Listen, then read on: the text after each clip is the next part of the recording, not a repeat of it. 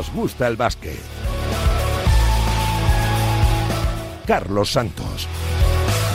Y Víctor Palmeiro, al frente de los mandos técnicos, ¿qué tal? ¿Cómo estáis? Muy buenas, bienvenidos una semana más a Nos gusta el básquet. Eh, vaya días que tenemos por delante, vaya mes de abril que nos espera para disfrutar del baloncesto, para disfrutar de la radio y para disfrutar del deporte de la canasta. Euroliga, Eurocup, Champions, desenlace el ACB, la Final Four femenina, absolutamente todo para disfrutar de un mes eh, tremendo, como tremendo está siendo el año de Basconia, que se la juega esta semana en Atenas, en la cancha del Olympiacos, del Casio líder durante toda la temporada de Euroliga, de posiblemente el equipo más regular y el principal favorito a ser campeón de Europa. Depende de sí mismo el conjunto vitoriano, que ya ha sido capaz de ganar en grandes canchas.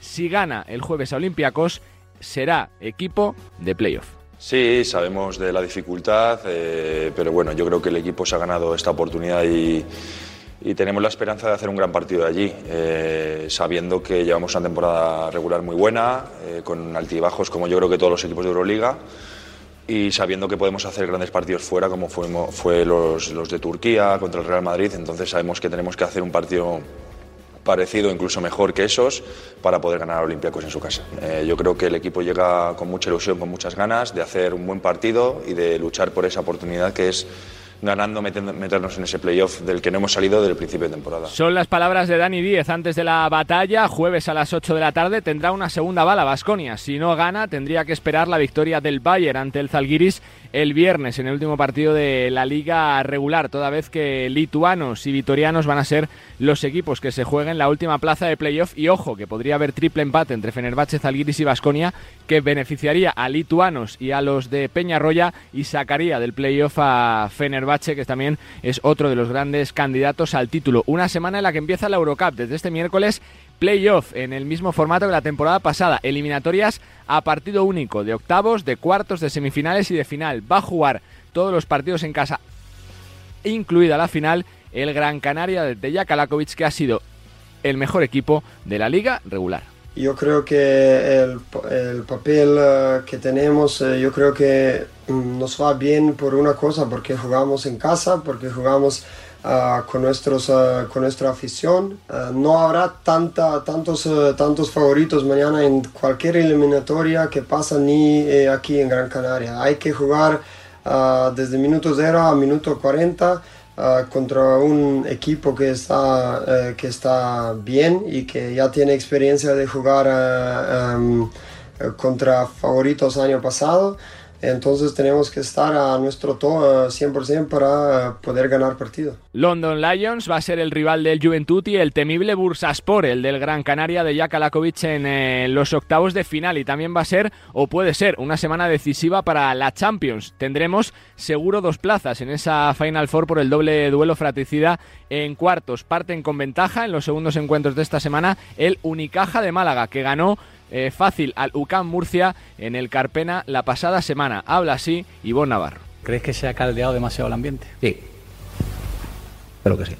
Creo que esto es un partido de baloncesto. También eh, es verdad que, bueno, eh, a veces nos pensamos que el mundo son las redes sociales y el mundo no son las redes sociales, afortunadamente, porque si no estaríamos todos para que nos encierren. Pero sí, Sí, creo que sí. Y esto es un partido de baloncesto, es una eliminatoria, el premio es muy importante, es muy atractivo, los dos clubes queremos jugar esa Final Four y vamos a ir a dar el 100% los dos equipos, ¿no? O más.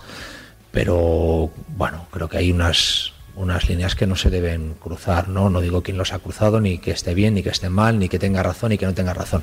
No, para esto es deporte, esto es baloncesto y que me perdonen, pero se está futbolizando demasiado. Viene calentita la eliminatoria a raíz de las palabras en la previa de Alejandro Gómez, director general de UCAM Murcia, que acusaba a la federación, a la competición, de favorecer a Unicaja de Málaga por intereses en que los malagueños ganaran y, jugaran la Final Four. Palabras que ha matizado en la presentación de Cris Quioza el director general de UCAM Murcia, Alejandro Gómez. Yo en ningún momento eh, quise faltar al respeto ni menospreciar a a la Federación Española de Baloncesto ni a su presidente con mis declaraciones. ¿no? Yo creo que lo que hizo el presidente de la Federación en su momento con, con Unicaja de intentar mediar para que entrara en la Basketball Champions League es algo que, tiene que hacer porque nos representa a todos los equipos y en algunos momentos hace con nosotros y que hay momentos en los que la federación pues, nos ayuda a nosotros. No, no tuve ninguna intención de, ni de faltar el respeto a Jorge Garbajosa como presidente de la federación, ni a la propia Federación Española de Baloncesto, ni a la competición. Y tampoco tuve la intención de faltar al respeto ni, ni menospreciar a la Unicaja, como se lo hice saber a su, a su presidente. ¿no? La previa de esta semana ha sido un fin de semana de muchas sorpresas. Cayeron... Eh varios de los grandes de nuestra liga. El eh, Real Madrid, el Lugo en una paliza tremenda ante el Brogan en una exhibición de los de Belcomersic, el Barça en, Bilbao y el Valencia Basket que está peleando por esa posición de playoff en eh, Badalona. Ha sido también un fin de semana de muchos cabreos, de entrenadores bastante enfadados con el, con el rendimiento de su equipo. Escuchamos a Yasique Vicios. A lo largo de 39 minutos yo creo que no estuvimos a la altura no supimos aprovechar de, de derrota de Madrid y la verdad que duele mucho porque era una buena oportunidad. Duele, duele por todas las partes, bajas de, Bilbao, imagen nuestra, la verdad que una, una derrota inaceptable y bueno, la verdad que todo, todo. Uh, una semana horrible para nosotros. Derrota inaceptable y semana horrible. Ya sí que Vicius y un Chus Mateo que se vio desbordado por el Breogán en Lugo y que le pide a su equipo saber competir en ambientes calientes. Hemos de saber y aprender a jugar en ambientes difíciles. Hoy la afición de Lugo ha llevado a su equipo en volandas. Ellos también han hecho un esfuerzo por, ganar al Real Madrid aquí hoy. Y nosotros nos quedan uh, partidos. Eh, fuera de casa que son importantes para nosotros y que tenemos que, que entender cómo, cómo jugar. Y hoy felicitar al Breogán, hoy no hemos estado nosotros bien, no pasa nada, vamos a seguir trabajando y volveremos a, a ser el equipo que somos para afrontar la parte final de la temporada que realmente nos va a exigir mucho. Y tremendamente enfadado terminó también el fin de semana y su partido en Badalona el entrenador de Valencia Basket, Alex Mumbrú. Sí, estoy molesto. Estoy muy molesto, no, no te voy a, mentir, estoy molesto y estoy decepcionado con alguno en particular. Eh, y estoy bastante molesto y es duro estar en la posición en la que estamos. No, no, no, hay que mentir ni, ni, vamos a engañar. Tenemos que trabajar eh, más, más duro y más horas y muchas más horas porque no, no hay, que, hay que revertir esto. Uno de los triunfadores del fin de semana ha sido el Vasconia, que con Joan Peñarroya al mando sigue haciendo una temporada absolutamente histórica. Líder en solitario del ACB después de 26 jornadas y 22 triunfos y solo 4 derrotas, una menos que Real Madrid y Barcelona. Y soñando con todo, porque como decíamos, este jueves se juega el eh, playoff de Euroliga. Volver eh, muchos años después a estar entre los 8 mejores equipos del continente. Euforia contenida del técnico Peñarroya yo creo que es un muy buen dato. No sé cuánto tiempo debía hacer que, que en Vascoña no nos encontramos en esa situación a estas alturas de temporada, pero también les he dicho, eh, queremos estar donde estamos ahora en la jornada 34. Hay que tener esa mentalidad y luchar por intentar en esa jornada 34, si puede ser, estar en la posición que ocupamos hoy. Pero no hay que desmerecer en absoluto eh, pues vernos hoy ahí arriba jornada 26. Eh, bueno, yo creo que una alegría nos podemos dar y una cervecita contento no la podemos tomar. Por supuesto que sí, la temporada que le está haciendo el Vasconia bien merece una buena celebración con Joan Peñarroya a los mandos. Una semana que nos ha dejado también fichajes. Cris Quioza, fichaje de relumbrón para UCAM Murcia para reforzar la posición de base y de escolta hasta final de temporada. Jugador con pasado reciente en la NBA y también eh, llega otro jugador contrastado a nuestra liga, Jeremy Pargo, que va a reforzar la dirección de juego del eh, Real Betis que va a pelear con eh, Baxi Manresa hasta la última jornada prácticamente por esa permanencia en ACB, una permanencia que cada semana tiene más complicada. El eh, baloncesto fue labrada que con solo tres victorias está con la salvación prácticamente imposible. Tendría que sacar todos los partidos que le quedan y que sus rivales no sumaran ninguna victoria, así que situación difícil para el equipo del sur de Madrid. En la Leporo, noticias, y es que Pancho Hasen ha dejado la dirección deportiva de estudiantes. La, eh, la marcha de Javi Rodríguez, el cese de Javi Rodríguez y la mala dinámica de resultados hace que el argentino renuncie por motivos personales a un cargo que ocupaba desde la temporada pasada, con lo cual eh, también situación convulsa en un eh, club colegial que intentará hasta última hora clasificarse para el eh, playoff de la Leporo. Una semana especial también para Chela Larcón, para la jugadora del Araski, drafteada con el número 32 en la en la NBA. Una gran noticia para una de las jugadoras también con más futuro de nuestro país en semana de Final Four de Euroliga en Praga, con todo el ruido que ha habido generado por Kukurova, que va a ser el rival del Praga de María Conde. Kukurova que entrena a Roberto Íñiguez, habrá un tercer representante español, será Astu Endur, que jugará con su familia Shio ante el gran favorito, el Fenerbahce turco. Y para cerrar esta portada sonora, las palabras de Luka Doncic, el gran damnificado de la temporada de Dallas Mavericks. Han pasado de, de jugar las finales de conferencia a ni siquiera meterse en playoff e incluso tanquear en los últimos eh, partidos. Muchas cosas tienen que cambiar en Dallas Mavericks, comenzando yo creo que por la figura del entrenador y por una plantilla competitiva en torno a Luka Doncic, que sin embargo sigue jurando amor a Dallas Mavericks. He leído las noticias que han salido sobre esto y la verdad que son divertidas. Algunas cosas que se han dicho porque yo no sabía que no era cierto. Nunca dije nada de eso. Algo tiene que cambiar, seguro. Quiero decir que el año pasado fuimos a las finales de conferencia y nos divertíamos. Siempre hablo de la química que teníamos. Fue genial. Ahora seguro que algo tiene que cambiar. Seguro que van a tener que hacer muchos cambios en este verano en eh, Dallas Mavericks. Parece que seguirán contando con Luka Doncic que el verano pasado ampliaba su contrato por eh, varias eh, temporadas. Así bien, el mundo del baloncesto cargadísimo de noticias, con competiciones en juego, con la Eurocup, con la Champions, con la Euroliga, con el desenlace de la CB, con la Final Four femenina, con el draft de la NBA, con el futuro de Adaimara que apunta a Estados Unidos. Va a pagar su cláusula de rescisión este verano y va a abandonar el Casa de Zaragoza para poner eh, rumbo a la NCAA, donde seguramente se enrole en una franquicia prestigiosa como es la de UCLA en, eh, en eh, California, con lo cual muchas eh, cosas buenas que van a pasar en los próximos días y semanas en el mundo del baloncesto. Enseguida estamos en Badalona, estamos también en Praga con una jugadora que va a disputar una nueva Final Four y estamos también en Lugo felicitando a un entrenador que está haciendo historia en un equipo al que le sigue muchísima, pero que muchísima gente. Una semana más, bienvenidos a Nos Gusta el Básquet.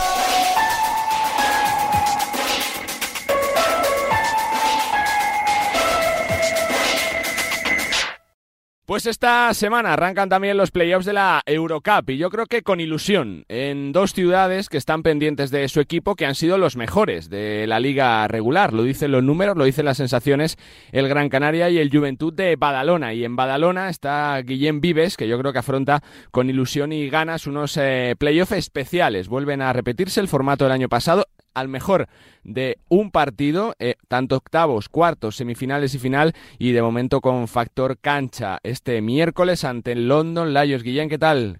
Hola, ¿qué tal? Buenos días.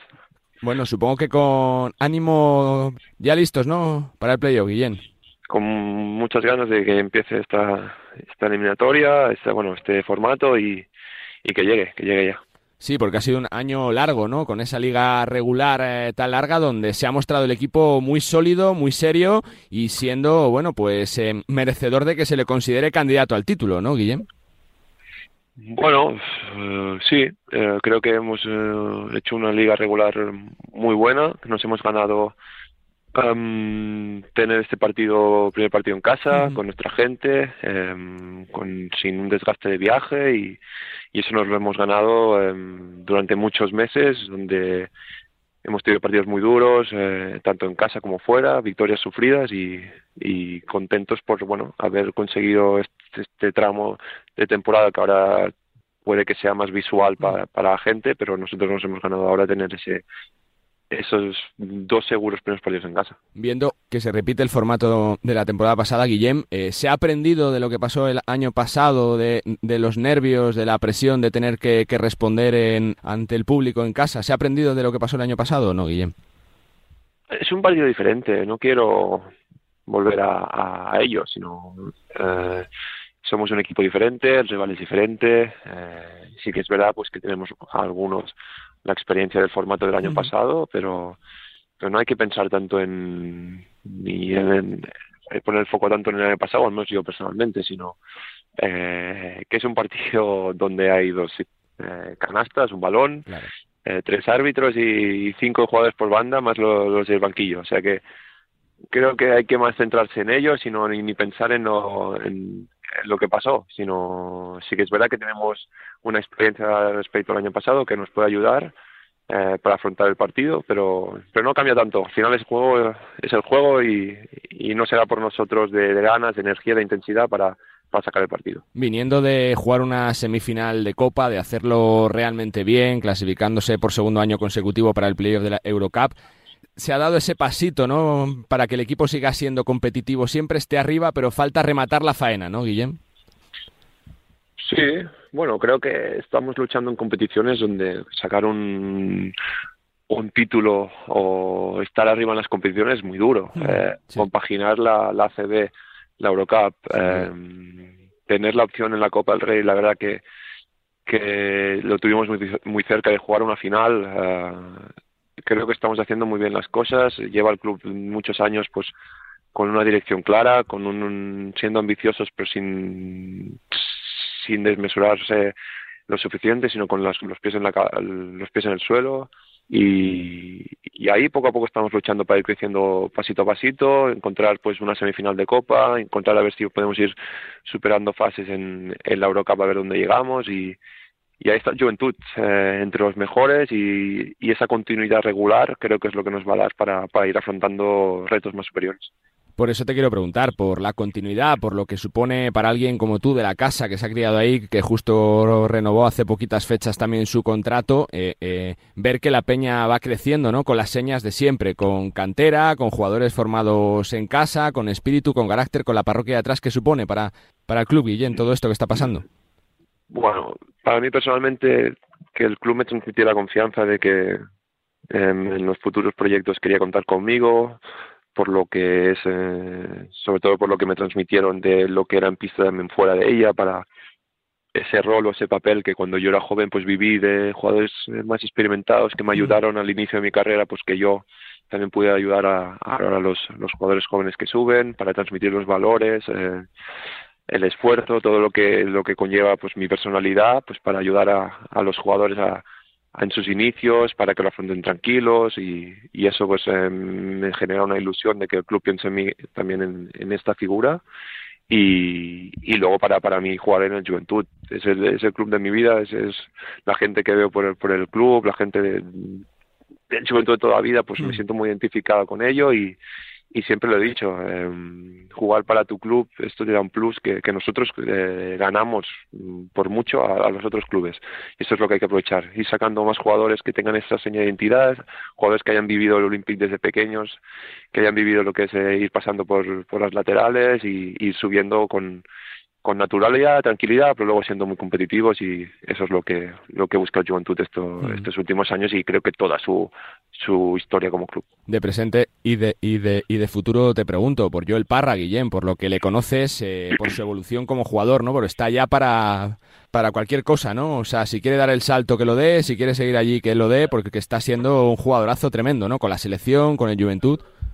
Sí, día día. la verdad que, que es un, es un, es un jugadorazo así lo, se define y tanto dentro como fuera es un jugador vital para, para todos los equipos que ha estado, se ha demostrado y, y tiene un genio, un carácter competitivo que, que es enorme, es lo que le, le hace todavía más grande y, y también, como he dicho, como, como persona. Uh, y también tiene una cosa que es muy del juventud, como estamos hablando, como te he dicho en la anterior respuesta. Eso es que es importante. Que, que ese plus que, que hay en este, este equipo, en este grupo, también es gracias a que desde bien pequeño yo he estado aquí, mmm, ha jugado todas las categorías, ha sabido lo que es la peña y ahora pues eh, parece que haya sido así de la nada, pero no, se ha ido forjando para para llegar a partidos grandes y tener ese gen competitivo y sentir los colores como lo siente y eh, levantar al público. Eh, es increíble y estamos de, disfrutando el momento de, Joel, del grupo, porque nos lo pasamos muy bien y, él es gran parte de ese funcionamiento. Me quedan tres, Guillem. Eh, ¿Sería una quimera poder pensar en títulos por lo que ante, ante repasábamos, ¿no? Porque está siendo competitivo el equipo, está siempre con los grandes, en el top 4 de la liga, jugando playoff de Eurocup, siendo, siendo siempre competitivo en las competiciones. ¿Sería algo complicado de pensar que se puedan repetir esos títulos pasados, ¿no? De la peña de siempre, ¿no? De los 90, del 2008 o no? Es complicado, pero luchamos para ello. Está claro que en, en España las competiciones son muy duras y mm. tenemos rivales con presupuestos muy altos, con, con claros favoritos viendo los últimos años que creo que si quitando la burbuja la última liga la, la ganó Valencia y hace mucho ya y luego pues ha sido todo base de Madrid a Copas del Rey eh, pues también hay más opciones pero también es difícil pero pero estamos a ello para ir luchando, ir creciendo como, como grupo y como, como club y como equipo. Al final lo que ilusiona a la gente es eh, celebrarlo, hacerles felices y sabemos que la máxima ilusión de, de la afición es levantar un título y, y ya te digo, yo personalmente eh, me encantaría antes de acabar mi carrera en poder celebrar una cosa así con el Juventud porque las veces que lo he celebrado con Valencia Basket eh, fueron magníficas, increíbles y, tener esa sensación, ese recuerdo que no olvidas con la juventud para mí sería mágico y inolvidable. La penúltima que te hago, o son semanas donde se ha hablado mucho sobre Pau Gasol, sobre su legado, sobre su figura, fue tu compañero en la selección, fue tu rival en la pista. ¿Tu mejor recuerdo es esa, semifinal de Francia 2015 de Pau Gasol o, o tienes algo, algo que recuerdes con más cariño sobre Pau Guillem? Sin duda en la pista eso. Uh, en la pista esa exhibición fue, fue increíble. Pero no solo ese partido, ¿eh? a mí, desde más dentro de lo que es el grupo, me, da, me alucinaba como jugadores con tanto nombre en la NBA, pues Pau eh, lo hacía lo hacía muy fácil contra ellos y mm. ese respeto que, que bueno que tú le tenías por por haberles visto en la, en la tele ahí en América, pues Pau eh, les dominaba como como quería, sobre todo en esa época y y bueno, siempre me siento privilegiado y he tenido la suerte de entrar en ese grupo con, con Pau, con Navarro, con Marc, con Ricky, con, con Calderón, con esa generación, con Felipe también, eh, con esa generación dorada, pues he tenido la suerte de, de sacar, un poquito la cabeza y entrar en ese grupo y me quedo sobre todo con el, el ambiente, sí que en la pista, como te he dicho, pues ese partido inolvidable, pero ya todo lo que fue la concentración y, y vivir lo que es estar en esa dinámica, pues me quedo también con Hmm. Siendo un jugador con mucho recorrido como tú, Guillem, eh, ¿uno sigue soñando con la selección, con repetir presencia, con estar ahí en los grandes campeonatos otra vez o no? Bueno, realmente ahora mi vida ha cambiado. Eh, soy más maduro y sobre todo tengo un, una familia con un, con un hijo pequeño y, y bueno, les transmití eso el año pasado que, que sobre todo con, con mi hijo recién nacido, muy pequeño, pues quería estar eh, estos primeros meses con él y, y veremos cómo va evolucionando y cómo me voy sintiendo para, para afrontarlo, pero la gente que, que me conoce de verdad sabe que para mí es muy importante o primordial la familia, estar con ella, disfrutarla y sobre todo ahora que, que mi hijo es, es pequeñito, pues que durante el año pues hay pocos momentos y, y, bueno ese verano pues decidí pues tener eh, vivir este primer año con primer verano con él y, y veremos en el, en el futuro si ellos deciden pues seguir contando conmigo o, o si hay opciones de entrar pues lo valoraremos pero pero bueno ellos lo me conocen saben perfectamente pues que se puede hablar perfectamente conmigo y saben pues eh, lo que te he dicho mis intenciones a nivel familiar y si se da el caso pues lo, lo volveremos a hablar pues que siempre es un placer, Guillem, charlar contigo de la Peña, de baloncesto, que felicidades por partida doble, por la renovación que te has ganado en, la pista y sobre todo por esa temporada del equipo que ojalá se remate de la mejor eh, forma posible. Suerte y gracias, Guillem. Muy bien, un abrazo y así la, la Peña que va para arriba. Eso es. Guillem Vives, uno de los estandartes de La Peña, renovado hace poquitas uh, fechas su compromiso con el conjunto verdinegro, que estuvo a una canasta de jugar la final de Copa y la verdad que, que, un proyecto muy chulo, con presente y sobre todo con mucho futuro, con gente formada en la casa, con gente que siente mucho el Juventud de Badalona y con esos playoffs de la Eurocup que se afrontan con ilusión y con ganas. Se repite formato, el año, año pasado se la pegaron en octavos, seguramente por la falta de experiencia y por la magnitud del eh, reto al mejor uh, de un partido, ahora toca el London Lions como primer obstáculo hacia, ¿por qué no soñar? con un título europeo y con volver a la máxima competición del baloncesto continental.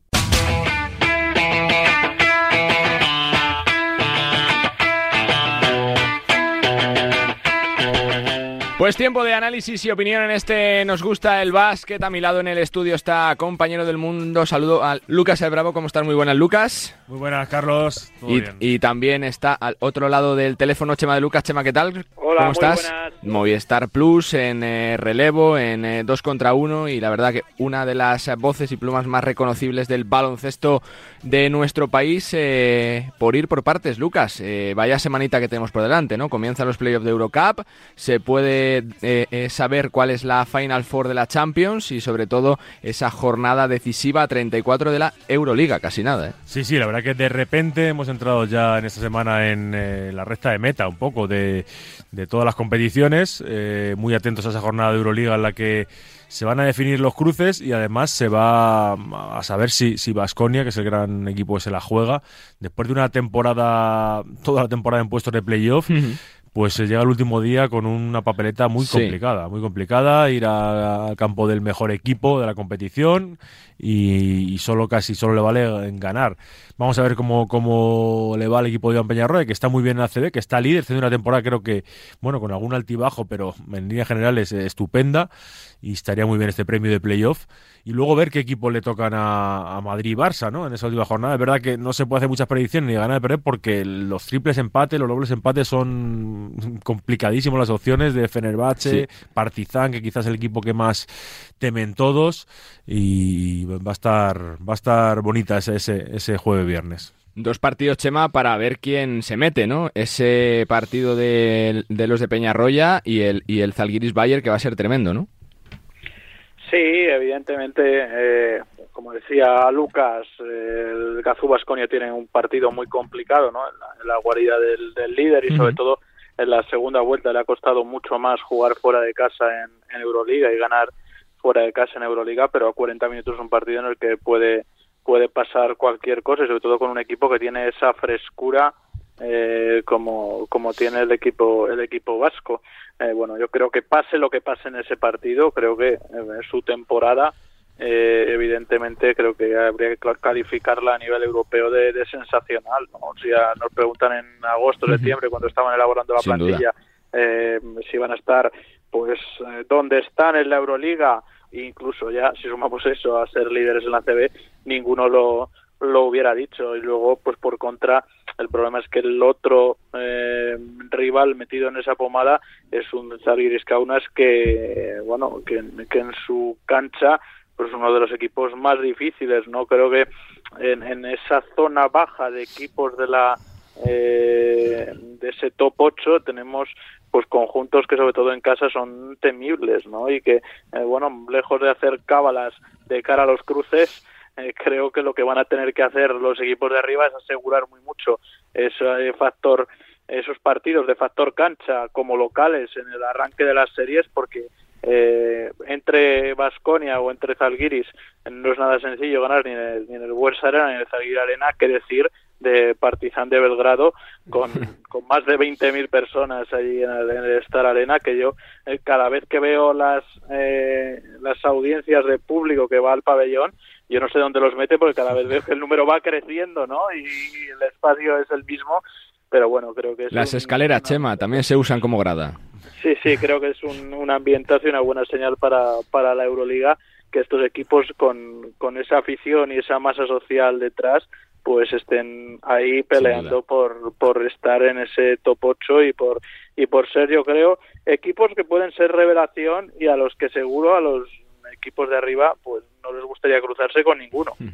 Viendo las 100.000 cabalas que hay, Lucas, de, de, posibles posiciones, quién puede ser primero, segundo, tercero, ¿ves eh, eh, qué rivales pueden ir mejor para las características de Barça o Real Madrid o no? ¿Tienes eh, por así decirlo, preferencias o no de, mm, bueno, de rivales? Eh, creo que mm, bueno, Vasconia le tiene tomada la medida al Madrid, y eso es así, le ha ganado todos los partidos de esta temporada, pero a la vez pienso que esa circunstancia puede, podría marcar una, presunta serie, ¿no? Porque, bueno, no va a perder siempre en Madrid contra Vasconia, ¿no? Hay ciertas ganas acumuladas, es verdad que no se le da bien, un equipo tan anárico, tan ofensivo como Vasconia, que le hace correr mucho, que, le hace eh, utilizar menos a la influencia de Tavares, pero más allá yo creo que el rival de los veremos cómo se soluciona todo. Creo que Zalgiris es fuerte en casa, pero baja mucho fuera. No le veo ganando a ninguno de los cuatro de arriba. Aún así, teniendo la Final Four en casa y, con, la buena eh, segunda vuelta que ha hecho, eh, a pesar de, las bajas y demás.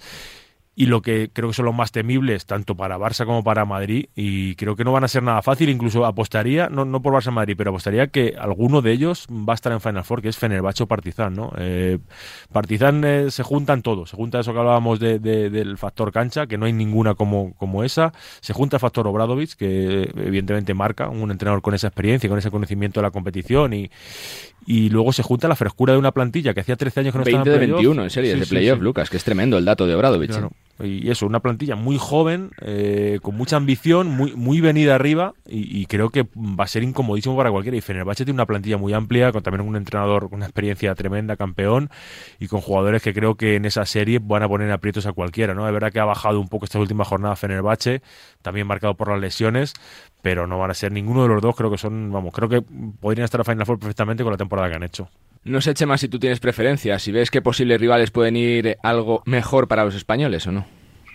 Bueno, lo primero que, creo puntualizar es que eh, cuando acabe esta esta fase regular va a haber una semana que a veces nos olvidamos de eso, ¿no? Y esa semana pues nunca sabes si viene bien, viene mal, aunque parece que sea poco tiempo de parón, pero mm, sobre todo es eh, este tipo de competiciones, llegados a estas alturas, marca mucho cómo llegan los equipos, ¿no? Y bueno, y puede haber problemas en las ligas domésticas con alguna lesión o, alguien que, que vea cortado un poco un poco su ritmo, ¿no? Respecto a los posibles emparejamientos de los de los equipos españoles, a mí evidentemente no me gustaría si fuera ellos cruzarme con con Partizan y con y con Fenerbahce, primero porque Partizan ya hemos hablado de que va a ser muy difícil ganar en Belgrado y Fenerbahce porque me parece que aunque todavía creo que tienen algún problema de roles y de encaje de plantilla por, por los últimos fichajes y por las recuperaciones físicas, creo que para mí tienen, pues diría que una de las mejores cuatro plantillas de la competición sin, sin lugar a dudas. Y, y luego, pues bueno, pues probablemente vea más asequible eh, por, por, por ir a una serie larga, ¿no? Eh, a una serie a, a cinco partidos, eh, pues una plantilla, enfrentarse con una plantilla más corta como puede ser la del Maccabi, ¿no? Creo que al final ahí, eh, pues ese factor de desgaste y sobre todo de jugadores que sí te pueden dar una rotación a un partido, pero les puede costar más, pues jugadores eh, israelíes o que no se han visto en una situación de playoff, eh, pues estoy pensando, por ejemplo, eh, pues en un Roman Sorkin o, que tienen un papel más secundario como Di Bartolomeo, lo sueles necesitar porque tienes que abrir esa rotación eh, con el poco espacio de tiempo que tienes entre partido y partido. Y al, al Maccabi que va a ser el último rival del, del Real Madrid, eh, pues bueno, pues recordemos esa lesión importante de Poitres y, han reducido la rotación, que les ha funcionado muy bien, pero esto es otra historia, no es otra película y yo creo que las plantillas largas, eh, pues pues son necesarias. También es un poco aplicable a la situación de, de Basconia. Bueno, estoy con Lucas, al final, en algún momento tendrán que, ser capaz el Real Madrid o debería ser capaz de romper esa dinámica de, victorias del equipo de, de Joan Peñarroya y sobre todo también a nivel motivacional pues para los jugadores de cara a decir es que no nos van a ganar siempre en algún momento tenemos que empezar a ganarles y evidentemente pues creo que suficiente ha hecho el Cazu Basconia en estar donde está como para exigirle no em, pues que jugadores que hacen eh, o, que han dado un relevo en ciertos partidos tengan que también cumplir a, ese nivel ¿no? En, un playoff de Euroliga de cuartos de final. Me toca preguntaros por las opciones del resto de españoles. Gran Canaria, Juventud, eh, Murcia, Tenerife, Málaga, Manresa. ¿Se puede soñar, Lucas, con un... Con... Triplete, ¿no? dos títulos, ¿no? Prácticamente seguros, quiero decir. O sea, sabiendo que es complicado el tema de la Copa de Europa, de Euroliga, de Eurocup, que siempre hay sorpresas, ¿no? Pero es verdad que son candidatos a todo. Bueno, mm, yo creo que mm, sería la leche, ¿no? Pero creo que no, está tan lejos. Eh, en Eurocup eh, han demostrado ser los dos mejores equipos de la competición casi. Eh, Gran Canaria va a jugar en casa todos los partidos, incluso una supuesta semifinal contra Juventud, que bueno, sería ya un muy bonito para el baloncesto español. Eh, es verdad que el formato de Eurocup es, es muy difícil. diabólico. es diabólico. Lo vimos el año pasado. Eh, precisamente a Gran Canaria va a jugar contra el equipo revelación en esos playoffs del año pasado, el, Bursa Sport, que se metió en la final contra todo, todo pronóstico. Y bueno, están avisados, que creo que también eso es un punto, a, tanto de Juventud como Gran Canaria tienen experiencia, ya saben lo que es. Eh, pero, pero es muy abierto, muy difícil. pero bueno, el premio para ellos es que van a jugar muchos partidos en casa, partidos a vida o muerte, partidos en los que debería estar eh, lleno el pabellón y es un premio. Y en la Champions League es la competición por excelencia de los españoles. Ahí veo muy bien que vamos a ver ahora los, los cruces a tanto a Unicaja como evidentemente a, Tenerife, que, que, tiene la experiencia de, de, los años previos y una plantilla. Y bueno, sería reeditar ¿no? esa final de Copa y buscar dos el segundo título ¿no? para, para Unicaja, por ejemplo, incluso, bueno, incluso para Tenerife, que ganó la Intercontinental, para equipos que no tienen acceso a títulos tan tan sencillo, creo que, es un éxito y hay que valorarlo, ¿no? Porque no, no, es fácil ganar en nada y, una competición continental tiene, tiene muchas dificultades. Por la experiencia del año pasado, Chema, de, de la Eurocup, ¿qué feeling tienes para este año con Gran Canaria y, y con la gente de la Peña, de Badalona? Bueno, creo que, que, con la salida de ciertos equipos de la Eurocup a la Euroliga el, verano pasado, pues creo que ha quedado una competición un pelín más, más asequible. Lo cierto y verdad es que creo que Gran Canaria tiene que empezar bien porque Bursa es un equipo al que eh, bueno, haya quedado como haya quedado en la tabla clasificatoria, eh, creo que a partir de ahí pues va a ser un poco el termómetro, es un equipo al que a mí no me gustaría enfrentarme en una, en una primera ronda, pero yo sí veo bastante posible que mm, por ese lado pueda haber una semifinal eh, Gran Canaria Juventud de Badalona, ¿no? Luego, a partir de ahí, pues ver cuál de los dos llegaría, que, pero creo que podemos tener un, un español ¿no? en, en, esa final de la Eurocup, pero claro, por el otro lado del cuadro, pues quiero ver, sobre todo, ¿no? Probablemente el, por, por la parte más asequible va el Prometei, que ha dejado tan buenas sensaciones en, en, la, en la fase regular, y por el otro lado, pues es que es un, es un cuadro muy particular, ¿no? Porque creo que están Ulm, Budunos, eh, Tour Telecom y, y Brescia, y bueno, sobre todo los dos últimos, ¿no? Tour Telecom y Brescia, pues son equipos mm, que, que, hmm. bueno que pueden causarte un problema no Brescia por ejemplo es el, ganador de la Copa y tal es un equipo duro y rocoso y que cuando tiene las rachas de anotación es difícil de, parar. Y Tour Telecom el, equipo turco creo que puede ir a más en, en estos en estos playoffs. Y luego pues hablando de la Champions y como habéis dicho no creo que es una competición no en la que los equipos españoles rinden a un, a un grandísimo nivel. Eh, bueno mm, creo que Unicaja está muy en la dinámica en las dos competiciones podría decir bastante rodillo no Vamos a ver, porque ahora tiene que ir a jugar el segundo partido en Murcia y con el debut de, de Chris Kioza. Vamos a ver si eso cambia un poco la dinámica del, del, del equipo local. Y luego Tenerife, el problema que, que, yo le veo es que han llegado las lesiones en el peor momento de la temporada, ¿no? Hasta eh, cuatro jugadores de baja en esas posiciones de uno, dos y tres se han acumulado ahí. Vamos a ver cómo encajan eh, porque ya no es solo eh, jugar en competición europea, sino llevar el peso de las rotaciones y de la carga de partidos en la dualidad de choques entre Europa y, Liga Endesa, ¿no? Que evidentemente hay que fijar unas prioridades y creo que cuando los equipos, si no tienen eh, pues ese apremio en la competición doméstica, pues van a darlo todo en Europa, pero claro, al final pues hay que conseguir pues reconstruir roles, reconstruir situaciones, por, los problemas físicos de Tenerife y, seguro que no va a ser fácil que saquen el partido en el, en el No Congos ante un Basi Manresa, eh, que yo creo que poco a poco con su reconstrucción de plantilla ha ido encontrando las sensaciones ¿no? de equipo ofensivo, de equipo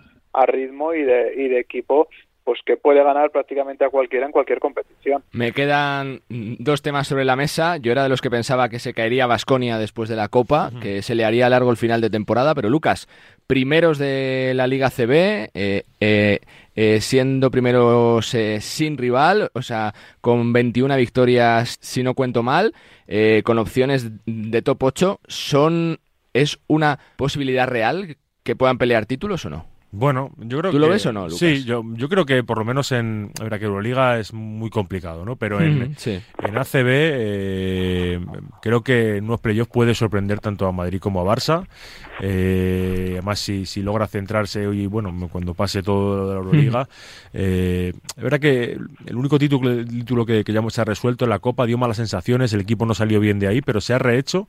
Eh, un poco después de todo lo del asunto Pierre Henry ha conseguido eh, reconducir, saber, eh, como decía Chema, los roles y, y, bueno, el crecimiento de Darius Thompson es, bueno, es un jugador que, Tremendo. que, que, que nos impactó mucho Howard al principio, pero este jugador a mí creo que, que es la gran sensación de la temporada, Sí, sí. ¿no? Eh, un dominador tremendo y, y a partir de, de ahí eh, están creciendo todos a partir de él y, y bueno, em, si logra em, eh, un poco llegar con fuerzas y, con pocos lesionados a unas semifinales, a una final, puede sorprender a cualquiera y con más con el, todo lo que se está creciendo ahí de John Peñarroya y ese baloncesto tan atractivo. Es verdad que también es muy regular a veces, ¿no? Y a veces da, sobre todo fuera del Buesa Arena, le cuesta más. Pero es un equipo que, Sí, sí, que nos le quiten lo mucho y, y creo que mm, puede ser una pesadilla para Madrid y Barça en una, en una serie. Tú, Chema, tu sensación. Bueno, creo que la clave la ha dado en el, en el final de- del comentario, Lucas.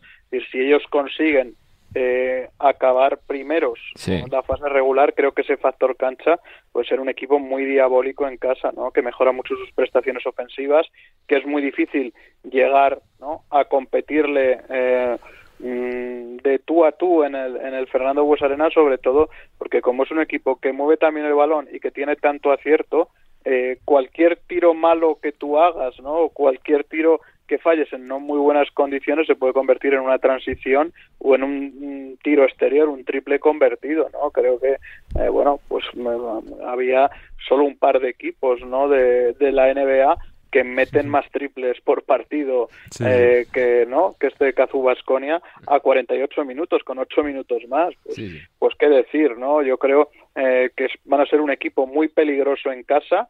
Y luego también habrá que ver eh, porque es un equipo recordemos al que las lesiones le han respetado mucho esta temporada porque su rotación no es excesivamente larga. Y vamos a ver cómo van con esa carga de minutos y de tocados no porque eh, yo por ejemplo pensando en este partido eh, frente a Olympiacos clave, pues se me venía a la cabeza que la baja de todas de Kerskis es una baja que les castiga mucho de cara, por ejemplo, a emparejarse con, con Becenco, ¿no? Creo que, que es un jugador que le va muy como anillo al dedo a nivel defensivo y por eso esos pequeños problemas y ajustes creo que necesitan tener al equipo eh, pues bastante sano porque al final tienen el fondo de armario que tienen, pero creo que si mantienen esa primera plaza van a ser un equipo eh, peligrosísimo y si luego el desgaste, sobre todo en una primera serie a tres partidos que puede ser corta o en una semifinal que no se vaya muy larga, pues eh, yo os garantizo que no es un equipo al que No, me no. gustaría enfrentarme eh, en una en una final, en una hipotética final de Liga Andesa.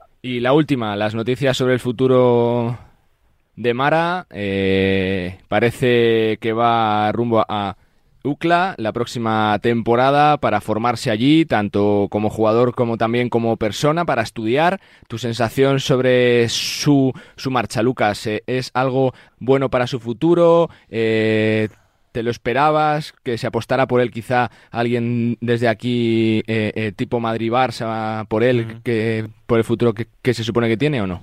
Bueno, yo creo que hay- eh, estamos viendo en los últimos años algo que, que no estamos acostumbrados, que es que los jugadores llegan al profesionalismo o al primer nivel de diferentes vías, ¿no? Ya no es solo eh, grandes canteras y debut en la CB, ahora está la, la vía americana, lo hemos visto con, con Santi Aldama, creo que es el, el Sí, mejor sí. ejemplo, ¿no? Eh, eh, un poco... Adaimara, Muy similar. Claro, Juan Núñez, por ejemplo, ha optado por otra vía muy novedosa, ¿no? Que, que puede sorprender, pero eh, al final es eh, formación y es otra forma de, de formarte y de llegar al momento de la verdad eh, lo mejor mm, tanto personal como, como profesionalmente. En el caso de Aymar no me sorprende, co- comparte además eh, agentes con, con Santi Aldama, con lo que eh, sabía, la estaban explorando y, y- y me decías si, si, si en el interés de grandes equipos, pero es que yo creo que llega un momento ya en el baloncesto... Claro, eh, jugártela deporte- por no, Claro. un año o dos. Sí, pero que ya no es solo que los grandes equipos pretendan a, o sea, de Aymara, es que a Aymara lo, lo, lo, lo, elige, Sí, ¿no? sí, sí, O sea, ella, los jugadores tienen muchas Va a opciones. ser top 10 seguro de draft, vamos, Claro. el próximo año, seguro. Y bueno, pues a lo mejor para irse, qué sé yo, a un Madrid, a un Barça, Claro. y, y que le pase lo que le ha pasado a Juan Núñez, que cueste tanto y que mm, eso, pues elige la opción de un año en, en una universidad, de un escaparate, que le vean bien, que se forme bien y darle salto a la NBA, que es lo que tiene entre en mente, y luego a partir de ahí, pues, pues ya se verá, pero bueno, un proyectazo y que le vaya a lo mejor porque es un, un jugador interesantísimo para el futuro del baloncesto español. Para cerrar, Chema, tu opinión. Bueno, a mí me, me llamaba mucho la atención que en los últimos mock drafts que, que yo miraba, eh, sobre todo de ESPN, no aparecía en, en 2024, ¿no? Y sobre todo, pues, pues bueno, sin tener conocimiento del caso particular, pues creo que, que buscaba, ¿no? O por eso no aparecía, porque creo que estaban explorando esa vía de ir a una universidad americana y probablemente, pues lo mismo incluso ni entre en el de 2024, ¿no? Vamos a ver, eh, puede ser eh, que, que tenga una formación una formación más larga pero bueno como decía Lucas creo que además no por por el entorno de agencia de representación creo que eh, intentan replicar no un poco el camino que ha seguido eh, Santi Aldama creo que el jugador y supongo que su familia de agentes pues buscan una inversión o sea al final lo que hacen es una Mm. inversión no a, medio plazo no eh, que luego puede salir bien o puede salir mal, pero eh, de entrada pues es un camino distinto, alternativo a los que estamos tan habituados. Otros habrían no pensado pues probablemente eh, como diríamos vulgarmente coger el dinero y correr, ¿no? En el sentido de intentar fichar por por un equipo de mayor potencial que no eh, que Casa de Monzaragoza o incluso eh, tener un contrato profesional eh, de, de unos cuantos ceros con Casa de Monzaragoza y bueno, él pues ha apostado ¿no? con miras más a medio largo plazo a ir a esa vía americana, a intentar pues formarse allí, abrir las puertas ¿no? de un hipotético destino en la, en la NBA y bueno, es que cada caso es un mundo, ¿no? Claro, habrá, sí, que, sí, sí. habrá que esperar y ver porque seguro eh, que Santi Aldama cuando fue a, a la Universidad de, de Loyola, ¿no? En la que estuvo, eh, pues no pensaba eh, que todo iba a salir tan bien como ha salido y que iba a pegar el pelotazo que ha pegado, ¿no? Porque creo que deportivamente eh, creo que es incuestionable eh, que ha dado un paso adelante tremendo eh, estando allí, formándose allí y luego pues metiéndose de lleno en la NBA en una franquicia en la que incluso por lesiones se dio titular durante el inicio de la temporada.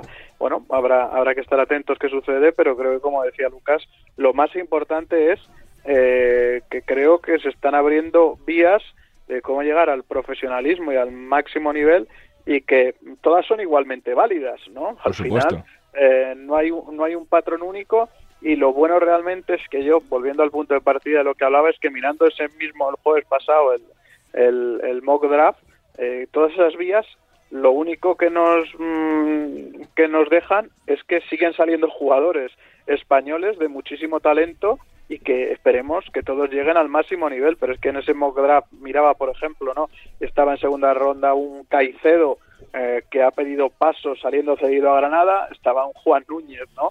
Eh, que, que está, como sabemos, en el Ulm después de salir del Madrid jugando Eurocup, o estaba el propio Izan Almansa, ¿no? Que cada uno ha escogido un camino distinto, pero eh, pese a caminos diferentes, pues todos son evaluados y escrutados de la misma manera a nivel de poder llegar a la mejor liga del mundo, pero un poco como ha pasado allí, ¿no? En Estados Unidos, ¿no? Parece que antes eh, la llegada a la NBA era únicamente pues a través de una formación universitaria, a partir de ahí empezó a saltar gente del instituto, se cambió la normativa, ahora hay gente que va a la liga de desarrollo, bueno, pues pues mm, caminos que todos son eh, totalmente válidos, como decía, y que lo que nos dejan es que haya una amplitud de miras y que cuanto mayores jugadores, sobre todo formados en España y nacidos en España, eh, y podamos tener al máximo nivel de cara a jugar en nuestras competiciones o con la selección, creo que es una buenísima noticia. Sin duda, solo nos queda disfrutar de la radio, de la tele y del baloncesto, porque lo que viene a partir de esta semana es tremendo y sobre todo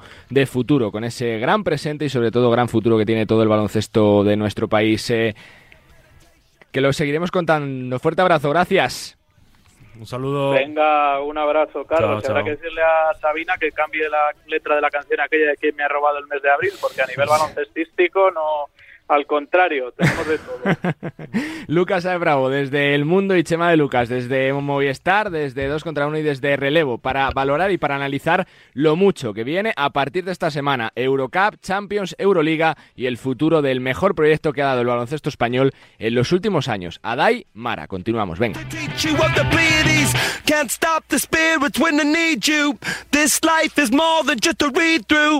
When I'm underneath the bright lights, when I'm trying to have a good time. Cause I'm good now, you ain't mine now. Pues tenemos que hablar eh, y mucho porque se lo merece. Un equipo con una parroquia muy fiel, muy abundante y con una ciudad que respira baloncesto como es eh, Lugo y el Breogán, que este fin de semana yo creo que ha protagonizado uno de los resultados más sorprendentes de la temporada por eh, la exhibición de baloncesto que dio, por la calidad de juego y sobre todo por el rival, un Real Madrid al que le derrotó por 96 a 72. Saludo a mi compañero Millán Gómez, ¿cómo estás? Hola Carlos, muy buenas. En una, una ciudad que sigue todavía celebrando ese partidazo del fin de semana y sobre todo también una, una, una fantástica temporada por ahora, Millán. Sí, de hecho Brogan ahora mismo está noveno clasificado, igualado con Valencia en esa octava plaza, un Brogan que, que de hecho si hubiese perdido eh, el Betis en casa contra Tenerife ya hubiese certificado la, permanencia matemáticamente a falta de ocho jornadas, lo cual es una auténtica heroicidad, y un Brogan que ha ganado por, por 24 puntos al Real Madrid, la séptima victoria en, la historia sobre el Real Madrid, cinco en Lugo, dos en, en Madrid, y, y, que recuerda un poco a, a la victoria de de hace poco más de cuatro años, 84-71 también contra el Real Madrid. En aquel día el Madrid también se, el Brogan se colocó 26 puntos por encima del Real Madrid, o incluso recordando otra victoria cuando yo era muy crío aquí contra el Barça. Eh, en el 99, 90-66 también por 24 puntos. Un Brogan que es un equipo coral, un equipo muy bien construido, un equipo que defiende fantásticamente bien y los que disfrutamos del partido en el Pazo, pues eh, el sábado eh, vivimos algo eh, inolvidable, una de las páginas más bonitas de la historia del Brogan, de un Brogan comandado por un entrenador que, entiende muy bien la filosofía del Lugo, que entiende muy bien eh, el juego, el baloncesto y que, tiene una empatía fantástica con la grada como es Belko Mersic. Coach, ¿qué tal? ¿Cómo estás? Muy buenas. Hola, muy buenas. Muy bien, todo bien. Eh, hemos vuelto a trabajar y intentar bajar de, ahora de, en este momento estamos me parece un poco un poco en nueve, nueve. y hay que hay que bajar porque en uh, deporte hay que vivir en presente ya no se mira la permanencia no Belco ah, mira casi como ha dicho Milian uh, uh, matemáticamente todavía no estamos uh, 100%, pero creo que sí, que no creo, 100%, estoy seguro que hemos logrado este objetivo más importante para nosotros uh, a falta de mucho hasta el final y ahora vamos a intentar acabar temporada mejor, uh, mejor posible. La verdad que supongo que son seis meses para estar contento, Novelco, con el trabajo del equipo que se está viendo reflejado en resultados y en citas como la de un fantástico Real Madrid al que se le sacó de la pista, Belco, el otro día. Sí, ha salido todo bien. Todo era un uh, día perfecto, como hemos hablado antes entre nosotros aquí, que para ganar... Uh, Madrid hay que salir todo bien y hemos aprovechado que Madrid ha jugado jueves eh, jueves en casa, solo 48 horas han tenido para preparar nuestro partido y, aprovechamos esto de verdad. Eh, ellos eh, han venido un poco un poco relajados, vamos a decir, y Mm, jugadores no han escuchado mensajes de su entrenador, uh, salieron a campo, como he dicho, un poco relajados y nosotros uh, estuvimos muy bien, con mucha intensidad y, y aprovechamos, aprovechamos todo.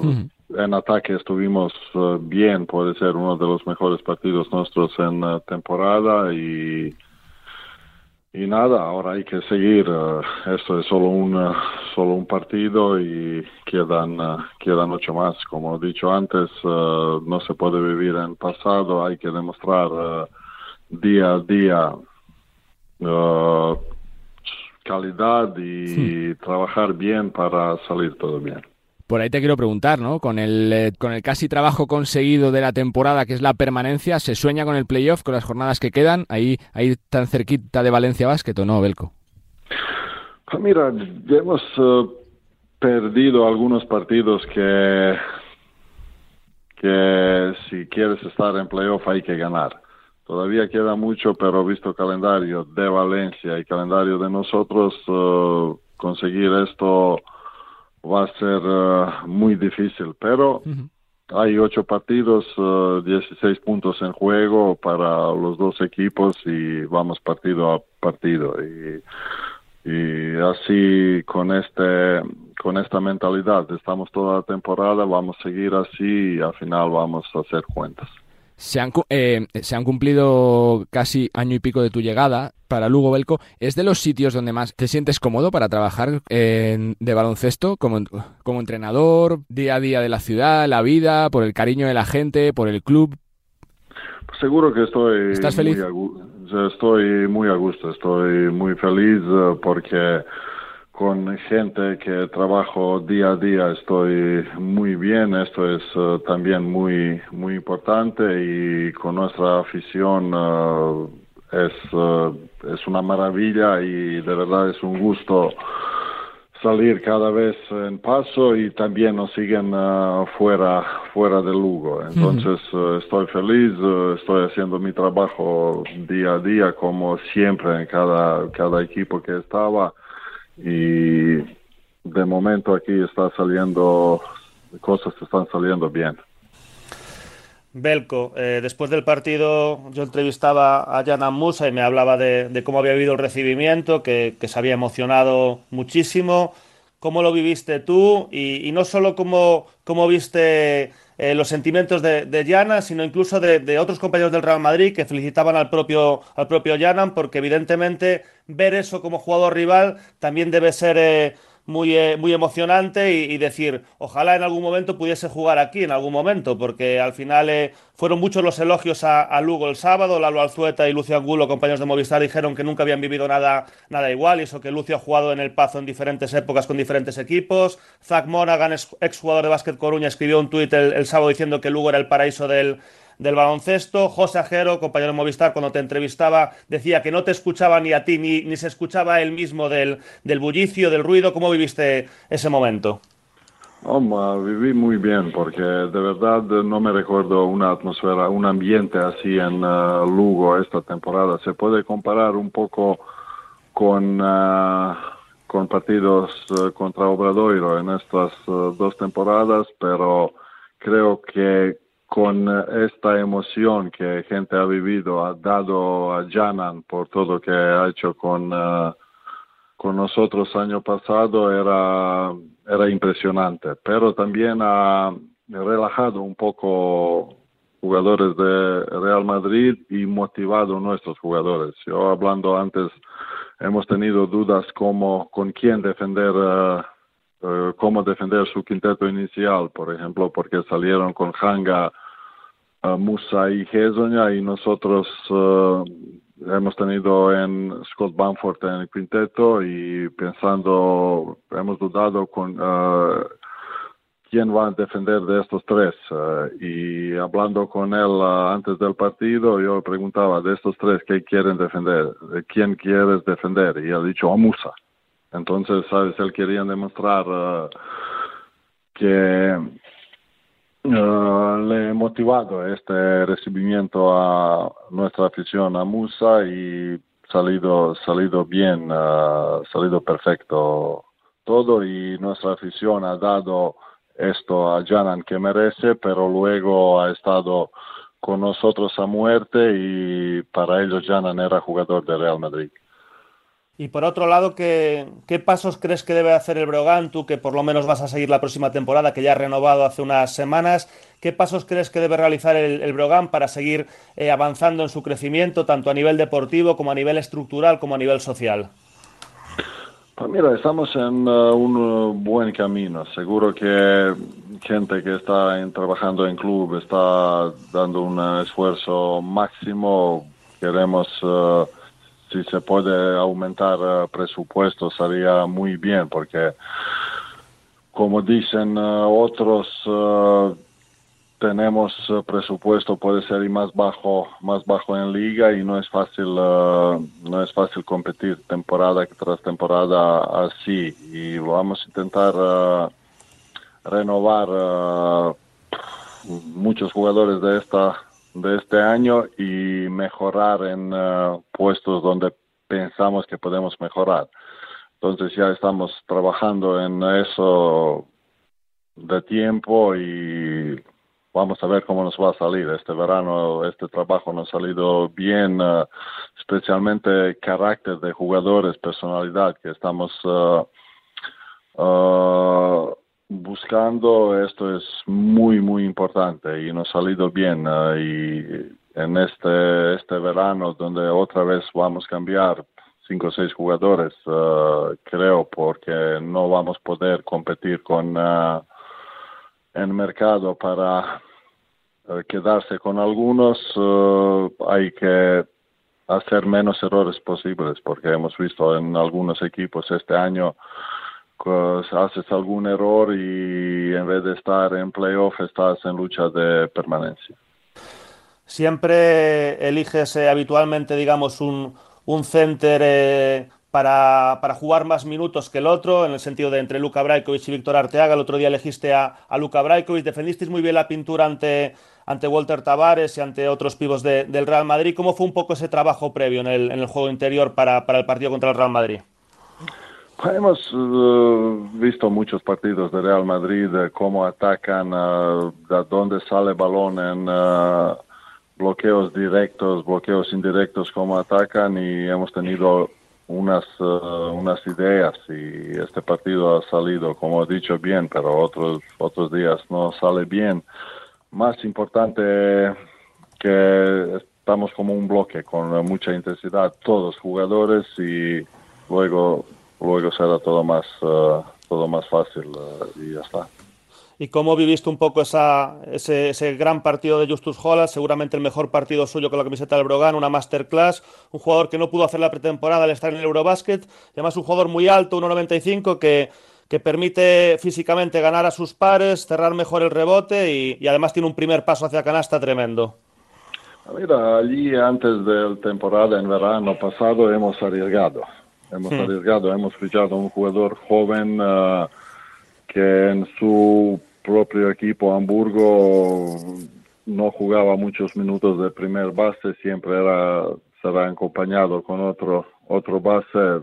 Entonces uh, su primera salida de Alemania con uh, 20, 21 años y con poca experiencia jugador para dar uh, posición de primer base era una, una apuesta, una apuesta y, y él ha hecho cosas bien, uh, ha hecho cosas bien porque siempre defendía bien, uh, ha tenido otros compañeros uh, que le ayudaban, entonces en este puesto Sergi García y Eric Quintela con mucho más experiencia en aquí le ayudaban día a día y otro día ha jugado mejor partido desde su llegada. Él tiene todavía mucho margen, margen para mejorar y solo debe seguir así día a día, intentar mejorar y luego vamos a ver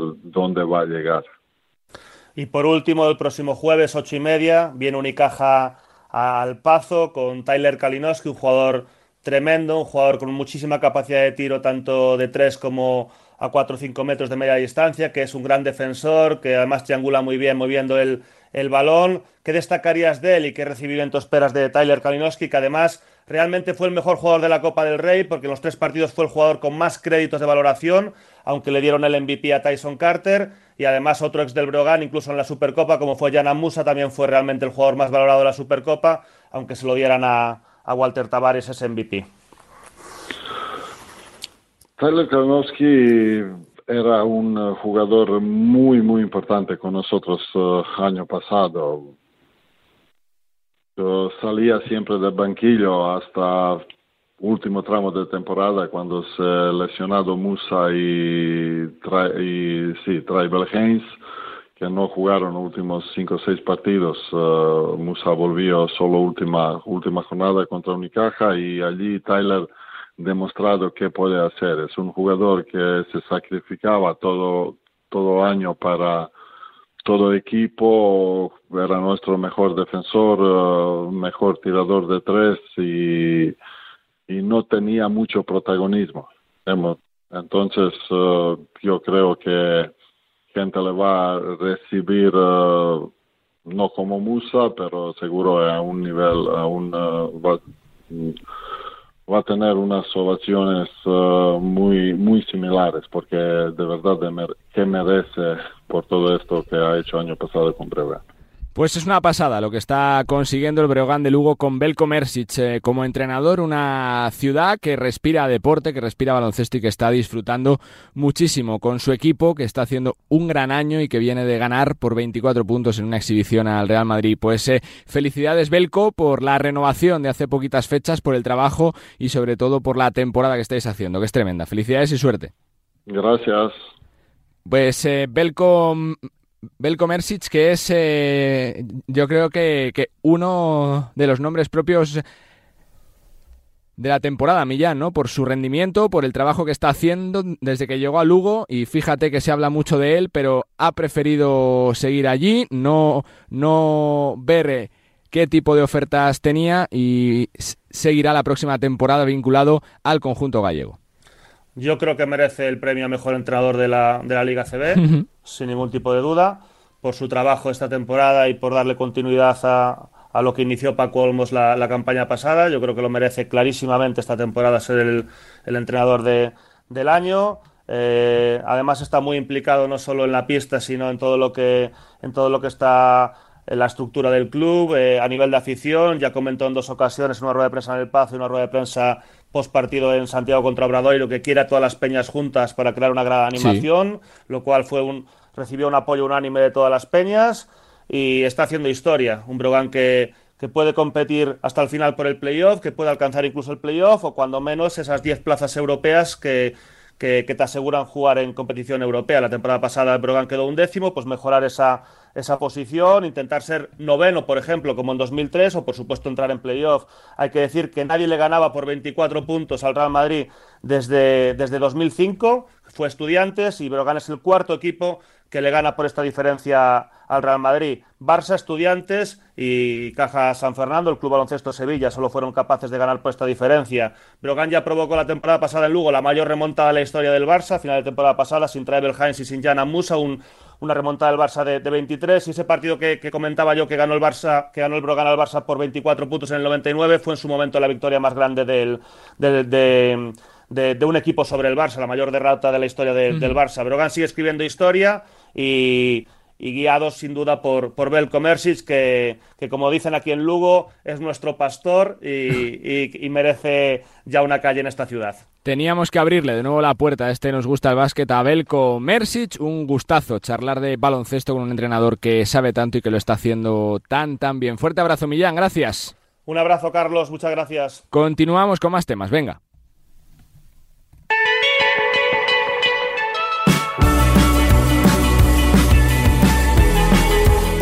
Bueno, pues eh, sintonía que nos indica que hay que hablar de la Euroliga femenina porque este fin de semana va a ser eh, grande eh, para el baloncesto y además para el baloncesto español, que va a tener a dos representantes en la Final Four que este año se disputa en Praga con esas semifinales, el Fenerbahce y gran favorito ante el Familia Eschio con Astu Endur y el Praga de nuestra siguiente protagonista de María Conde ante el Cucurova de Roberto Íñiguez.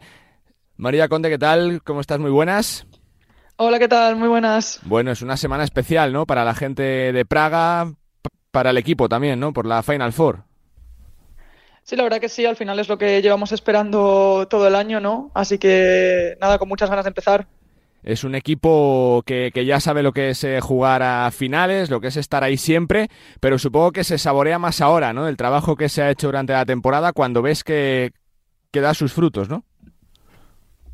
Bueno, yo creo que estamos todas muy contentas porque ha sido una temporada bastante complicada para el equipo, con muchas lesiones, muchos problemas, que bueno, al final pues esto es el, el deporte, ¿no? Y pasa, pasa en todas partes, pero al final el poder llegar a la Final Four, competir y sobre todo tenerla en casa, pues sí, yo creo que es un, un, motivo ya para empezar de celebración por, ya te digo, por todos los inconvenientes que ha habido durante la temporada y lo que nos ha costado llegar hasta aquí. Venimos de años de, de fuerte dominio siempre de Ekaterimburgo por el equipo que tenía, por las jugadoras. Parece que este año es un todos contra Fenerbahce, ¿no?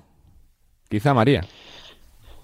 Bueno, al final es el, es el equipo que ha recogido algunas de las jugadoras que salían claro. de, de Ekaterimburgo, ¿no? Entonces, pues, pues bueno, a nivel de, de roster y de de posibilidades económicas y de todo, pues es el equipo que, que, ha apostado más fuerte, pero es una Final Four. Al final también era así el año pasado, uh -huh. ¿no? Cuando, cuando ya Ekaterimburgo no, no fue a la, a la, Final Four, también todos los ojos estaban puestos en, en Fenerbahce por tener el mejor roster eh, así en papel, ¿no? Y al final, pues, bueno, es, es, baloncesto, es estas cosas son así, ¿no? Te lo juegas todo a un partido y en un partido pueden pasar mil cosas. Entonces, bueno, nosotras estamos centradas en ir al primer partido de todos, que va a ser muy complicado, y ya después ya hablaremos. Si ojalá mm. estemos en la final, pues ya hablaremos de ese partido. Lo de jugar en casa, María, es una motivación, es un extra de, de presión. ¿Cómo se genera dentro del equipo? ¿Cómo se vive esto, María? jugar en casa. Más como un extra de, de positivo todo. Al final, mm. creo que un, un, factor importante cuando estás jugando estas cosas es el hecho de viajar, de claro. ir a un pabellón en el que no tienes la costumbre de entrenar, los aros, el ambiente, las temperaturas, al final todo, ¿no? Las pequeñas cosas que, que marcan un montón la diferencia y todas las notamos durante la temporada, cuando vas a pabellones a los, o, a, o a países a los que no estás acostumbrada a jugar, los cambios de temperaturas, de gente, de ambiente, de horas a las que se juega, todas estas cosas no son importantes. Entonces, el poder tener todo eso en casa, que es lo que estamos acostumbradas, pues creo que es un plus para nosotras, también tener a, a nuestros aficionados aquí, a nuestra gente, estar en, en Praga, que al final mm. creo que de, bueno, de los, las los equipos que están jugando creo que es lo más accesible para que también la gente se pueda unir a, a ver el baloncesto femenino, ¿no? A ver estas finales. Claro. Entonces, pues bueno, creo que son todas cosas muy positivas y nosotras lo vivimos así. Dentro del grupo se habla de lo que habla la previa Kukurova, ¿no? De comunicados, de si criticando la, la, decisión de Praga como Final Four, de si que está todo preparado para que pase Praga a la final. ¿Se habla de eso dentro del grupo como extra de, de más, más ganas si cabe por ese choque? No te creas que lo hablamos demasiado, o sea, hemos comentado alguna cosa, pero más nos reímos más que otra cosa. Claro. O sea, esto al final, es decir, bueno, este es un club que no es la primera vez que se ven cosas así, ¿no? Con todo el tema de la prensa, los comunicados, las polémicas, o sea, mm. al final, bueno, yo que sigo además mucho la Liga Española, llevo viendo lo que ha pasado con, sí, con sí, este sí. club, con otros equipos, ¿no? Entonces no es novedad. Así que es más, pues bueno, risas que otra cosa. Al final aquí estamos para competir, ellos pueden hacer lo que quieran por fuera, decir lo que sea. Al final, pues, pues bueno, eh, oye, si se ha hecho todo esto para que Praga gane, a ver si es verdad. Ojalá, ¿no? Que Ojalá. ganamos, ¿no? Ya me gustaría a mí que ganemos la Euroliga, o sea, eso vamos, pues si se ha hecho para eso, pues a ver si es verdad. Pero eso, ya te digo que se habla más como, bueno, pues como un poco de, con la gracia al final, creo que son muchos factores lo que, los que entran en juegos que no conozco yo ni todos del sí. cómo se eligen los equipos o no al final pues ellos que imagino no pero que lo que dices es que siempre dan el cante sí. María siempre dan el cante no si sí. no es por una cosa es por otra si no es por la intoxicación en el hospital es por el ambiente si no es por por el covid de las jugadoras por los análisis pero siempre dan el, el eh, están, están ciertamente en el foco un poco informativo, ¿no? Por estas cosas. Eso parece. Y al final yo creo que, bueno, ellos habrían estado contentos solo si la Final forma para su equipo, porque supongo que tampoco tenerla en Fenerbahce habría hecho mucha gracia, porque al final Eso es, seguro, nuestro seguro, equipo no es tu sí. pista, ¿no? Entonces, bueno, es un equipo que acaba de entrar en es la primera Final Four que juegas, o sea, hay muchos factores al final creo que afectan a que se elija un sitio, ¿no? Y bueno, hmm. se vio el año pasado en Fenerbahce que al final pues la Final Four fue increíble cuando jugaba Fenerbahce, ¿no? El pabellón lleno, 10.000 personas, uh -huh. un ambiente que fue una pasada, pero veías los otros dos partidos y había 100 personas, ni siquiera, y es parte de los, ¿sabes? Los, los equipos que viajan, pues lo, los, las tres o cuatro personas que pueden ir a Estambul, ¿no? Al final creo que eso es algo que, que juega un papel importante también, que es el hecho de que esté en un sitio céntrico donde la gente a la que le gusta el baloncesto pueda ir a verlo. Entonces, bueno, al final ya te digo que son, bueno, es un equipo que, que no es la primera vez que se escuchan cosas, quejas y es mm. más, para mí es más pues anecdótico que otra cosa, ¿no? O sea, eso creo que nos da bastante igual y que es, nosotros estamos a lo que estamos, que es competir y, y contentas de hacerlo en casa y, y Eso es. Te pregunto lo personal, ¿se ha visualizado esa foto con la Copa el domingo, María? Lo personal, ¿qué supondría para ti ser campeona de Europa? Pues hombre, en esta temporada creo que supondría todo, porque, bueno, por lo que te decía, ha sido una temporada complicada tanto para el equipo como para mí a nivel personal, de lesiones, de muchas cosas que se han ido dando y que ha costado, o sea, ha sido un año de estos que se te hace, pues bueno, largo, que... Sí, que de repente pues pasas unos periodos que no son buenos y, que existen y pasa a todo el mundo. O sea, esto es así, es parte de, la vida y del deporte, ¿no? Entonces, pues al final ganar una Euroliga sería como, bueno, pues, pues ya está, ¿no? Pues todo lo que ha pasado y todos los momentos esos un poco más, más complicados o las distintas cosas que suceden, pues han sido por algo porque al final llegamos a esto, ¿no? Y que si no habrán sido por algo también, o sea, que no el resultado va a hacer que las cosas merezcan la pena o no, pero bueno, pues sería como un poco un colofón a, esa sensación de decir, vale, que todo lo que hacemos merece la pena porque mira, al final, pues aquí estamos, ¿no? Hmm. Va a ser un poco el punto de partida, ¿no? Esta Final Four de lo que viene por delante, María, la Final Four, después algo, algo, algo de tiempo para desconectar y ya el traje de selección que hay que dar el callo este año, ¿no? Que es chulo también jugar otra vez eh, este gran campeonato de Europa, ¿no, María? Sí, lo tengo muchas ganas de todo lo que viene. O sea, al, final, bueno, pues tenemos la Final Four ahora, que es lo, lo primero, ¿no? Y estoy muy ilusionada con el tema, pero una vez pase es como no me queda, yo aquí, acabo muy pronto, ¿no? Entonces es como ya vamos a lo siguiente, venga, vamos a la selección y a, bueno, a desconectar un poco, como dices, y a ponernos ya las pilas para empezar, porque viene un verano ilusionante, creo que todas lo vivimos así, entonces, bueno, creo que estamos todas, ¿no? Pues esperando con las ganas, obviamente, de acabar las competiciones y de pelear por lo máximo, pero una vez terminemos, pues de juntarnos de nuevo y empezar a poner cosas en común y a prepararnos. ¿Sientes que a nivel básquet es la temporada más completa, que cada año haces, haces más cosas sobre la pista, María? Siento que es lo que intento hacer, que es por donde va un poco el, el, camino que intento seguir, ¿no? En cuanto a baloncesto, al adaptarme también a los equipos a los que estoy y todo. Ya te digo que esta temporada, pues bueno, para mí personalmente ha sido complicada porque no he podido tener la continuidad que me habría gustado por lesiones que al final no son largas, menos mal, pero, pero siguen estando ahí, ¿no? Y al final pues te paran aquí un par de semanas, luego un mes, luego otras semanas, ¿no? Y, y bueno, creo que en cuanto al, nivel de juego, a la confianza y todo, la, continuidad es importante por las sensaciones físicas, sobre todo, que se tienen y, de, y de ritmo de juego, ¿no? Entonces, bueno, pues no ha sido la temporada más fácil, pero sí que intento ir por ese camino de ser capaz de adaptarme a las situaciones que vivo, a las circunstancias que vivo, en los equipos en los que estoy y a intentar ser la mejor jugadora en el equipo en el que estoy cada año y poder ayudar lo máximo posible. Por lo que sigues la liga desde allí, ¿lo de Zaragoza te ha sorprendido, no? ¿Su Copa de la Reina o no? No diría sorprendido, al final han... Bueno, o sea, creo que da, la sorpresa el que sea el equipo, no el que, el que menos esperan por los nombres, pero no me, o sea, yo no, no lo viví como una sorpresa al final viendo los partidos y, y siguiendo la temporada. Es un equipo que ha hecho una temporada muy regular y juegas en casa. Es que al final jugar en casa pues en los momentos esos en los que el balón quema, el público ayuda, ¿no? se ha volcado la ciudad con, con, el equipo, han llenado los pabellones, que ha sido una pasada verlo y creo que, bueno, ojalá sigamos ese, ese camino, ¿no? Para, para seguir empujando el, baloncesto femenino. Pero ya te digo que para mí no fue una sorpresa, han jugado un gran baloncesto, han jugado tres partidos muy serios y lo han jugado en casa. Entonces también han sabido aprovechar ese tirón, ¿no? Que es tan importante de, tu gente, de tu pista y de todas las cosas que conocemos cuando jugamos. Eh, eh, se acaba de draftear Chell eh, con el número 32 del draft, una jugadora más que, se suma para esa larga lista. Lo fuiste tú hace cuatro años, María. ¿El sueño norteamericano está por ahora en stand-by? ¿Es algo que tienes en mente de corto o medio plazo o no? ¿Cómo está el tema? Hombre, en mente está, pero no te sabría decir, al final lo he dicho muchas veces, es creo que se tienen que dar muchas cosas en, un mismo verano para planteármelo de verdad el ir. Está en mente porque es algo que me gustaría vivir en algún momento. Me parece que además esa liga está creciendo muchísimo también y creo que es algo que, es, que, sería muy bonito vivir eh, también por la experiencia del trato a las jugadoras, todas estas cosas y vivirlo allí, y que obviamente pues es el deporte es otra cosa distinta, ¿no? Pero ya te digo que se tienen que dar, al ser en verano se tienen que dar como muchas muchos factores que se alineen, no un poco los astros. Entonces, bueno, pues no está, o sea, está en mente, pero de momento ahora mismo mi, bueno, mi prioridad siempre va a ser la selección y mientras haya eso y, yo pueda estar, pues voy a querer estar y lo demás se tiene que juntar, pues que esté con ganas de jugar más, que me encuentre sana, ¿no? Que al final las temporadas son muy largas y pasan muchas cosas. Se tiene que juntar como muchas cosas para que, para que se dé, pero bueno, es algo que tengo en mente y que me gustaría probar, eso lo tengo claro, pero bueno, al final pues van pasando los años y de momento no ha pasado, así que ya veremos. La última que te hago, ¿se dan las circunstancias para verte algo más cerca aquí en España, María? ¿O, está, realmente aún, aún súper feliz en Praga. ¿Cómo está el tema también este de futuro? Hombre, más cerca que antes está, ¿no? Porque van pasando los años, entonces al final más cerca estará. Eh, no lo sé, o sea, lo único que te puedo decir es que a mí me queda, de momento me queda otra temporada en Praga, eh, así que eso, ese tiempo seguro voy a estar fuera. Sí que veo la liga, o sea, la sigo mucho y veo los equipos cómo está creciendo, eh, el apoyo que se está dando lo veo y eso es algo que me hace mucha ilusión y me, me, gustaría formar parte de ello en algún momento, pero no te puedo decir ahora mismo. Ya te digo, lo que tengo en mente ahora es las, la temporada, esta temporada que queda y la siguiente que me queda en Praga y, y a partir de ahí pues ya veremos. Pero vamos, más cerca está seguro que antes, así que...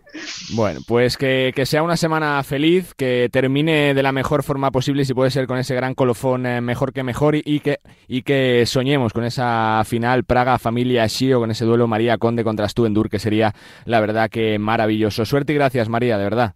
Muchísimas gracias. María Conde, jugadora de Praga, conexión con la capital eh, checa que va a ser escenario este próximo fin de semana de la Final Four de la Euroliga femenina. Fenerbahce, gran favorito ante Familia Eschio con Astubendur y el eh, el Praga de María Conde ante el Cucuroba de Roberto Íñiguez, el Cucuroba que ha vuelto a ensuciar la previa con comunicados, con eh, cartas, bueno, pues eh, con quejas ¿no? de, de, la elección de Praga como, como sede de esta Final Four. Viernes las semifinales, domingo la gran final, ojalá que con presencia española en la mejor competición de baloncesto Europa.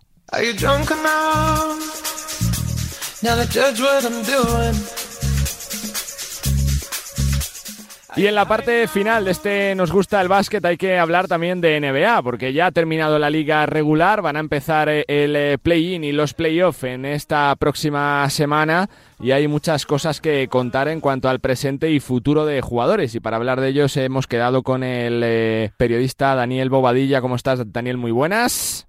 Hola, muy buenas, Carlos. Pues bien, eh, todo bien, deseando hablar de estos play-in de la NBA que son la antesala a los playoffs, así que balón al aire y que comience el juego. Eso es, porque va a comenzar el eh, play-in, eh, Daniel, en una semana importante, ¿no? Porque al final están ahí los Lakers, que parecía que estaban ahí en la, en, en, en la frontera, si, si clasificarse de forma directa o no. Han sido los Warriors los que se han clasificado de forma directa y son el foco de atención, ¿no? De los play-in, saber si los, si los Lakers son capaces de superar su partido y de jugar playoff pues unos Lakers que llegan a estos play-in eh, con una muy buena racha, ganando nueve de sus últimos once partidos. Y que bueno, en esta eliminatoria del play-in va a tener frente a unos Minnesota Timberwolves que, oye, que se lo van a poner bastante difícil. Con eh, eh, el equipo de Minneapolis tiene jugadores como Rudy Gobert, Anthony Edwards, Cal y Towns y Mike Conley, pero los Lakers pues se van a aferrar a sus dos estrellas que son LeBron James y Anthony Davis. Uh -huh. En un, uno, unos play-in qué más eh, series destacadas tienen, Daniel. Pues por ejemplo, la que miden también en la misma conferencia oeste a los Oklahoma City Thunder contra los, contra los New Orleans Pelicans sí, o también Billy, sí. O, o, también en la conferencia este, por ejemplo, me gusta mucho la de los Miami Heat contra los Atlanta Hawks, pero es que ojo que la otra entre los Chicago Bulls y los Toronto Raptors sí, tampoco sí. se queda muy atrás. Sin duda vamos a ver partidos muy interesantes. Va a ser una semana tremenda para saber cómo se completa ese cuadro de playoff y te quiero preguntar por dos nombres, Daniel, en lo individual. Primero, por Doncic, ¿no? Que es la cara visible de ese fracaso de Dallas, porque yo creo que es un fracaso sin paliativos, un, una franquicia que el año pasado jugó finales de conferencia, que este año creo que no ha hecho bien las cosas en los despachos, comenzando por el entrenador, que creo que no es el más posible ¿no? para la reconstrucción de Dallas, y sobre todo porque ya se han publicado incluso rumores de traspaso que el propio Doncic ha salido a sí, bueno. decir que no, ¿no, Daniel? Sí, pues uno de las Mavericks que se quedan fuera de estos playoffs por primera vez desde el año 2019. La franquicia lejana se puede decir que, bueno, ha, ha fracasado esta temporada porque el objetivo era colarse en la postemporada, pero es que me ha llegado una información que parece ser que el equipo tejano se dejó perder en su último, en su penúltimo sí. partido contra el Chicago Bulls, para luego quedar más atrás y en el draft pues elegir a un jugador por el que todos se están peleando, que va a haber puñetazos en este draft, como es el francés Cristo Wembayama. Sí. Eh, la NBA dicen que ya ha visto una investigación y sobre Luca Doncic, pues bueno, el, el propio jugador ha salido a, para acallar sus rumores diciendo que él de momento está contento allí en los Mavericks. Yo particularmente no creo que se haya ir. Hay que mirar quizá más el foco a Jason Kidd que a los jugadores y la propia planificación, yo creo que muy mala de Dallas Mavericks que ha ido quitándole talento a Doncic, al que le ha dejado quizá demasiado solo. El último tema que te saco encima de la mesa, Daniel, eh, Lilar, ¿no? Posiblemente el último romántico de la NBA, un jugador que, eh, que siempre ha estado eh, con mucho cariño para Portland Trail Blazers, que ha renunciado muchas veces a ser traspasado a, un, a una franquicia mejor, pero parece que este año puede ser el, el del traspaso, ¿no? Que se ha cansado de no ganar, de no jugar playoff y que estaría receptivo a salir de Portland Trail Blazers, ¿no, Daniel? Pues sí, un Damian Lillard que ya para ella la temporada terminó hace varias semanas, tuvo una lesión en el gemelo y cuyo equipo, los Portland Trail Blazers, pues también se han quedado fuera de esa postemporada y yo creo que el jugador pues está un poco cansado porque él lo que quiere es el anillo. Eh, Damian Lillard eh, tiene 32 años, mide 1,88 y esta temporada pues ha tenido unos promedios de 32,2 puntos, 4,8 rebotes y 7,3 asistencias. Eh, ya Sham Sharania, el portal de Athletic, eh, ya comentaba sus rumores de que el jugador se la ha relacionado con los Lakers, se la ha relacionado con los Knicks, de hecho es muy amigo de LeBron James y de Anthony Davis. Veremos en dónde va a acabar porque tiene contrato hasta el 2026-2027 y, y, está valorado, en 216 millones de... Casi nada. Ya el jugador ha dado un ultimátum a su equipo que quiere refuerzos para que la franquicia del estado de Oregón, los Blazers, puedan pelear por el anillo la próxima temporada. La verdad que parece complicado que Portland pueda ser competitivo y por tanto parece que estamos cerca ¿no? de ver un verano con un mega traspaso con Damian Lillard involucrado. Que es un placer, Daniel. Te seguimos. Fuerte abrazo. Venga, placer mío. Un fuerte abrazo y hasta pronto. Con la NBA cerramos este Nos gusta el básquet. Venga. Pues con la NBA ponemos punto y final a este Nos gusta el básquet. La verdad que nos ha quedado bastante completo, ¿eh? con visitas a Badalona, a Lugo, a Praga y sobre todo con el repaso de todo lo que está pasando en el mundo del baloncesto que es eh, tremendo. Tenemos de todo para disfrutar en las próximas semanas. Eurocup, Euroliga, Champions, Final Four femenina, playoffs de la Liga Femenina, la Leporo, la ACB. Está todo tremendo y sobre todo aquí estaremos para contarlo y para vivirlo. Como siempre, ha sido un placer. Gracias por estar ahí una semana más. Ya sabéis que podéis escuchar este programa en todas las plataformas de podcast cuando queráis y nosotros eh, que nos escuchamos la semana que viene. Sean felices, disfruten de la vida, disfruten de la radio y nos escuchamos la próxima semana. Adiós.